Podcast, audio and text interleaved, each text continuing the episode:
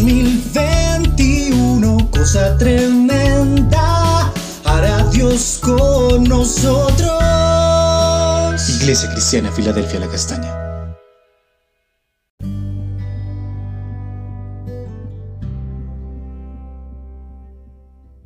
Amada Iglesia, Dios te bendiga. Continuamos con nuestro altar familiar en Juan 20 y vamos a estar leyendo del versículo 21 al 23 que dice así. Entonces Jesús les dijo otra vez, paz a vosotros, como me envió el Padre, así también yo os envío. Y habiendo dicho esto, sopló y les dijo, recibid el Espíritu Santo. A quienes remitiereis los pecados, les son remitidos, y a quienes se los retuviereis, les son retenidos. Hoy vamos a estar hablando acerca de paz a vosotros.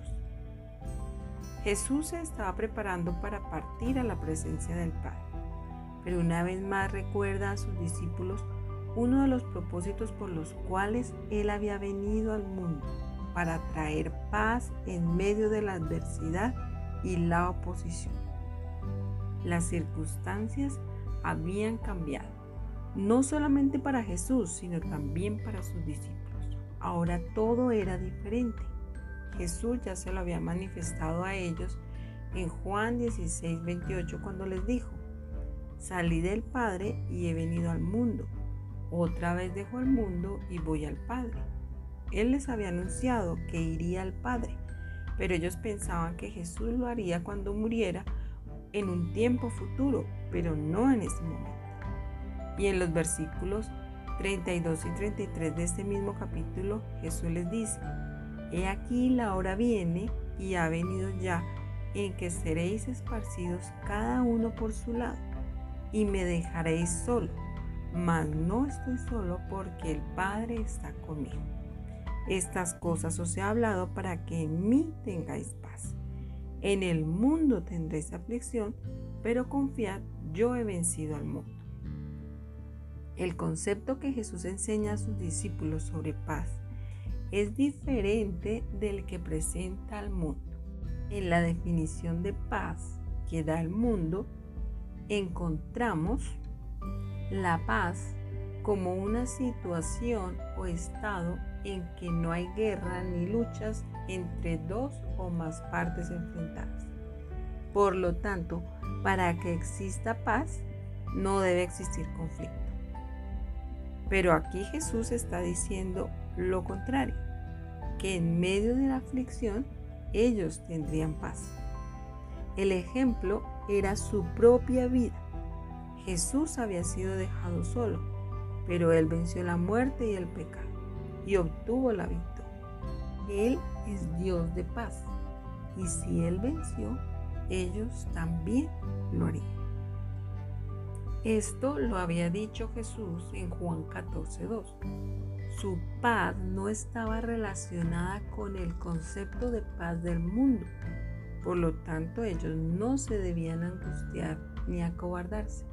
Al contrario, para encontrar la paz debían mirar a Dios, darle gracias en oración y ruego, presentar a Él sus peticiones y cuando esto sucediera, vendría sobre ellos una paz que no lograrían comprender y esa paz guardaría sus corazones y sus pensamientos para pensar en todo lo verdadero, lo honesto, lo justo, lo puro, lo amable. Si ellos lo hacían, el Dios de paz estaría con ellos. Vemos que uno de los nombres de Dios es Shalom, el Señor es paz. Su paz no se basa en las circunstancias o en la ausencia de guerra, sino en la confianza plena en Dios, que Él está con nosotros y obrará a nuestro favor en su momento oportuno. Una paz plena de manera que no podemos comprender y llena todo nuestro ser. Ahora, ¿por qué era necesario esa paz en ellos, porque serían enviados a cumplir una misión, a proclamar las buenas nuevas de salvación a cada persona. Jesús ya había cumplido. Él ofreció su vida en propiciación por el pecado de la humanidad. Él se entregó voluntariamente, pero Él tenía que ir al Padre.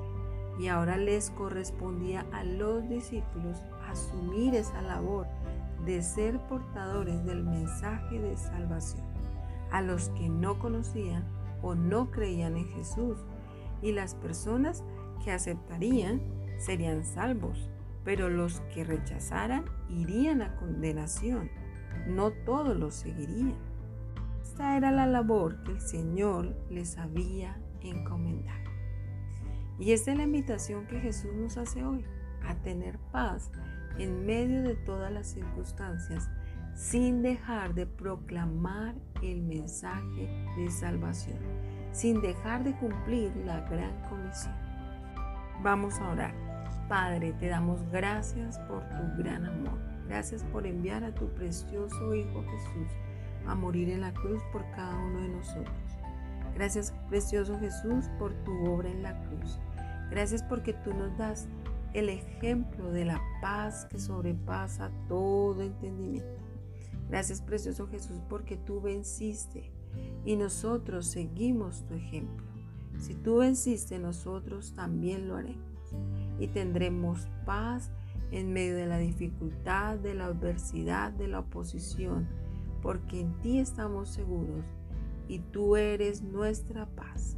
De ti proviene nuestra paz. Nuestra confianza está solamente en ti. A ti te miramos. Gracias, precioso Jesús. Gracias, amado Padre. Quedamos en tu presencia en el nombre de Jesús. Amén. Y estamos seguros que si confiamos en ti, será cosa tremenda la que tú harás con nosotros hoy. Amada iglesia, Dios te bendiga.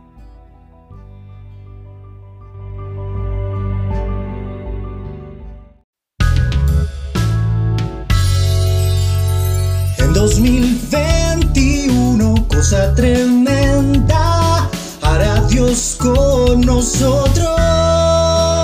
Iglesia Cristiana Filadelfia La Castaña.